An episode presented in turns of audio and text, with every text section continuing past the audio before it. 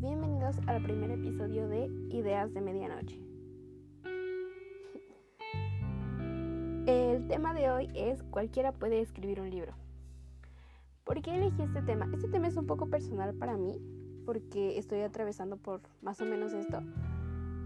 Y cuando tú piensas en un, escritor, dices, debe ser una persona de unos 30 años, que ha tenido una vida súper interesante, que estudió letras, que estudió filosofía, que estudió literatura, alguna cosa así, y que ahora se está dedicando a esto. Bueno, pues no, nada que ver. Eh, esa es la primera traba que nos ponemos, ¿no? O sea, yo quién soy para escribir un libro.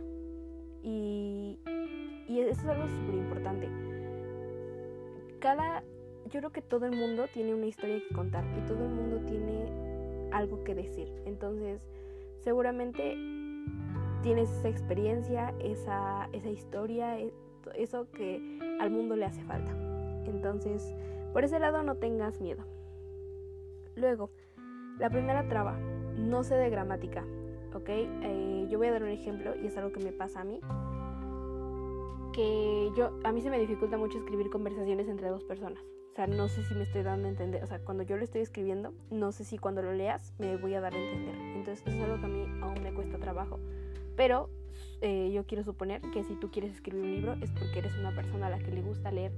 Entonces, obteniendo esto de, libros, de, lo que hayas leído, aparte también siempre está Internet, nuestro confiable Internet. Y, hay maestros, obviamente a lo mejor en tu prepa o alguien a quien le tengas confianza, yo creo que te podría ser muy útil. Este, pues por ahorita evidentemente no, que todos estamos encerrados, pero, pero si no, es una gran alternativa. Luego sí el tema de tengo que estudiar algo relacionado con eso para hacer algo así. Claro que no, es un gran error. No, o sea, esto es un no rotundo. Eh, eh, por ejemplo, yo voy a hablar de esta escritora. Eh, ella escribió uno de mis libros favoritos. Bueno, me da un poco de pena decir que es uno de mis libros favoritos. la selección es, es una saga, está bastante interesante. Si, la quieren, si tienen la oportunidad de leerla, creo que están los PDF en internet.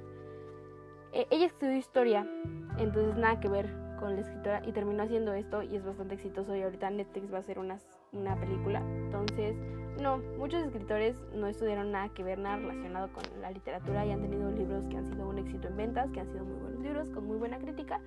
Entonces, no, esto es un no rotundo, no tienes que estudiar literatura ni letras ni nada por el estilo. Otra barrera, la edad dices, yo tengo 15 años, es, es un ejemplo, ¿eh?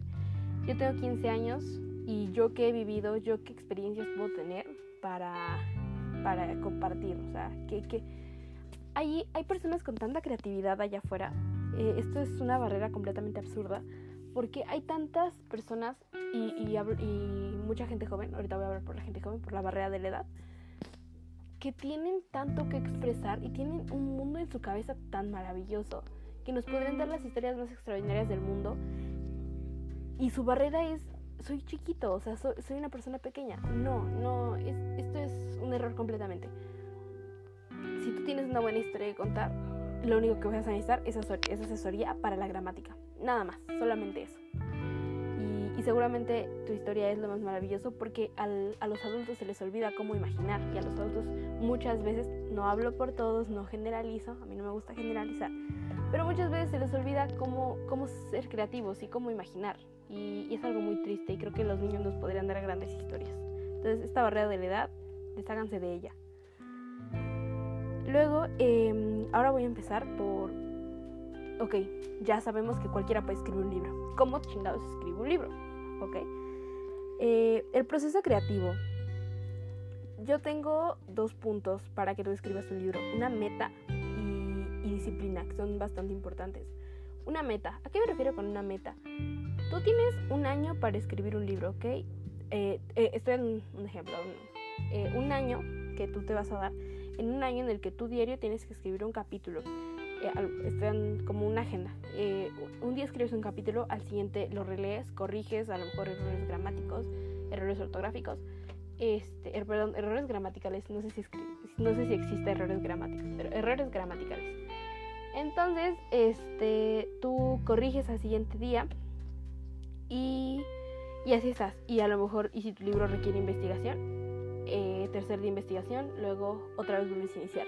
Escritura, corrección e investigación. Y así estás.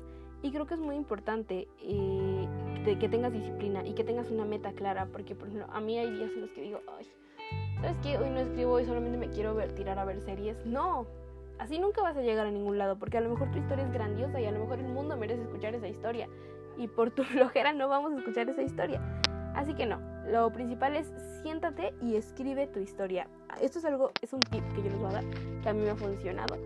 Yo la historia en general la escribo como, como en corto, ¿saben? Eh, como hagan de cuenta, no sé, unas dos, tres páginas. Bueno, no, yo creo que más. Pero el punto es que la escribo en, no sé, notas, post-its, lo que encuentre. Eh, escribo en corto toda la historia y hasta cómo va el final. Y de ahí te vas extendiendo. Porque un libro lo que, lo que hace fascinante un libro es lo específico que es y cómo te transporta a otros lugares. Entonces, si tú ya tienes tu historia de principio a fin, ok, ahora vas a desarrollar personajes, ahora vas a darles una historia a ellos, vas a decir de dónde vienen, por qué actúan como actúan y por qué su final es ese y justificar todo eso. Entonces, este proceso para muchas personas es distinto. Este es el que me ha funcionado a mí, como escribir la historia primero resumida y luego irla agrandando. A mí me ha funcionado, pero creo que no sé, hay muchos otros procesos creativos. Ese es el que a mí me funciona. Y hacer investigación. Eh, son los dos como principales para mí. Pero si alguno tiene otra opinión, me encantaría saberla. La verdad, soy nueva en la plataforma, entonces no sé si se pueden dejar comentarios. Pero si no, ya averiguaremos cómo después. Entonces, este es eh, eh, el proceso que yo llevo. Obviamente me encantaría saber los de los demás. Y Luego, ya que tú tienes tu obra maestra, ya que tú aseguras que es un bestseller, ah, un punto importante y que olvidé mencionar, la crítica. Eh, es súper, es, voy a dejar de decir súper importante. Es, es crucial para tu libro que tengas una crítica al lado. ¿A qué me refiero con esto? Si tú lees tu libro, a lo mejor y siendo objetivo vas a decir, bueno, podría cambiar esto, tal vez esto no está tan bien. Pero para ti va a ser algo bueno, porque es algo que tú estás haciendo. Si tú le das tu libro, o a lo mejor un capítulo o dos, a una persona y los lee y te dice, ¿sabes qué? Esto te va, te va a dar una crítica objetiva y te va a dar algo por fuera y algo como espectador. Y eso es súper importante porque si tú tienes una crítica, vas a poder mejorar antes de sacarlo al público. Y eso es muy bueno. Por ejemplo, y, y, te va a dar mucha confianza porque yo lo que he escrito jamás en la vida se lo he enseñado a alguien, jamás solamente lo ha leído una persona y esa persona no era alguien que supiera de literatura, no era alguien a quien le gustara leer, entonces para ella, y era una persona que me quería bastante, que me quiere bastante, entonces este, pues obviamente me iba a dar que, me iba a aventar flores y me iba a decir como de no, pues tu obra es lo más hermoso que yo he escrito, que yo he leído, entonces creo que necesitas una crítica objetiva, sobre todo, no sé, a lo mejor y tus papás funcionan bastante bien, porque a los papás nos encanta, les encanta criticarnos, claro que sí. A lo mejor tus hermanos, a tus hermanos también les encanta criticarte, en secreto o a lo mejor en público, o a quien sea, pero alguien, de preferencia alguien que le guste leer, te va a dar una crítica un poco más amplia. Y, y es retroalimentación sobre todo. Eh, y ya que a lo mejor si tú se lo das a unas cuatro personas y de esas cuatro personas a una le gusta, ese es del otro lado. Y te va a dar mucha confianza el que te diga, me encantaría seguir leyendo, quiero saber en qué acaba tu historia.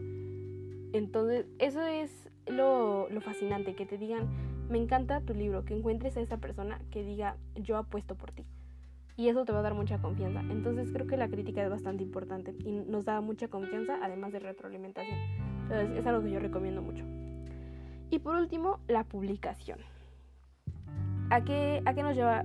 Ya tienes una obra maestra y la vas a distribuir, ¿no? Obviamente no te vas a quedar con tu obra. Tenemos dos opciones. La primera que es mandarla a una editorial y decir, alguien apueste por mí. Y probar tener suerte y probar decir, bueno, yo tengo esto y quiero que el mundo lo vea. Entonces, eh, es algo un poco difícil y algo frustrante a veces porque tú mandas tu obra con toda la esperanza del mundo y tú no sabes ni siquiera si la van a leer de los mil manuscritos que les llegan. Entonces, eh, es probar suerte, no es algo imposible, pero sí es algo más complicado. Y la segunda que es, hay muchas otras plataformas, pero yo ahorita voy a hablar de Wattpad. Wattpad es esta nueva plataforma que se ha hecho popular en los últimos años, que nos ha dado libros como El stand de los besos o After. Entonces es algo que me hace tomarla un poco, mm, o sea, no a mí, sino al público en general. O sea, si le preguntas a un adulto qué es, no te van a decir, no te van a saber decir qué es. Y, los libros no son, a mi punto de vista, no tienen la mejor trama lo mejor, pero sin embargo han sido exitosos, porque ambos cuentan con películas. Entonces, eh, no sé, es algo que yo siento que le quita profesionalismo tu trabajo. Son dudas que yo tengo en lo personal. Si alguien me quiere corregir, está en todo su derecho. Eh, pero, no sé, a mi punto de vista le quita un poco de profesionalismo, pero es algo un poco más fácil de difundir y es algo un poco más fácil que, que la gente empiece a conocerte y a leer tu trabajo. Entonces siento que a lo mejor es algo bueno para empezar y es algo en lo que también podrías probar suerte. Entonces ambas tienen pros y contras Wattpad, les digo, para mí, para mi punto de vista a lo mejor y les quita un poco de profesionalismo, pero eh, han salido buenos libros de ahí, también, no lo niego. Y editorial, que obviamente es un poco más difícil y es un poco más difícil que, que llegue a ser publicado, pero no es imposible, recordemos que nada es imposible. Entonces, eh, la conclusión es, y el tema de hoy, cualquiera puede escribir un libro. Ya destruí todas las posibles dudas que puedes tener, no tengo la edad, no tengo la carrera, eso no es un impedimento, claro que no. Y seguramente todos tienen una buena historia que contar. Así que eh, esto es todo por hoy. La, los consejos que se llevaron de aquí espero que les sirvan. Y si no, también me encantaría leer críticas.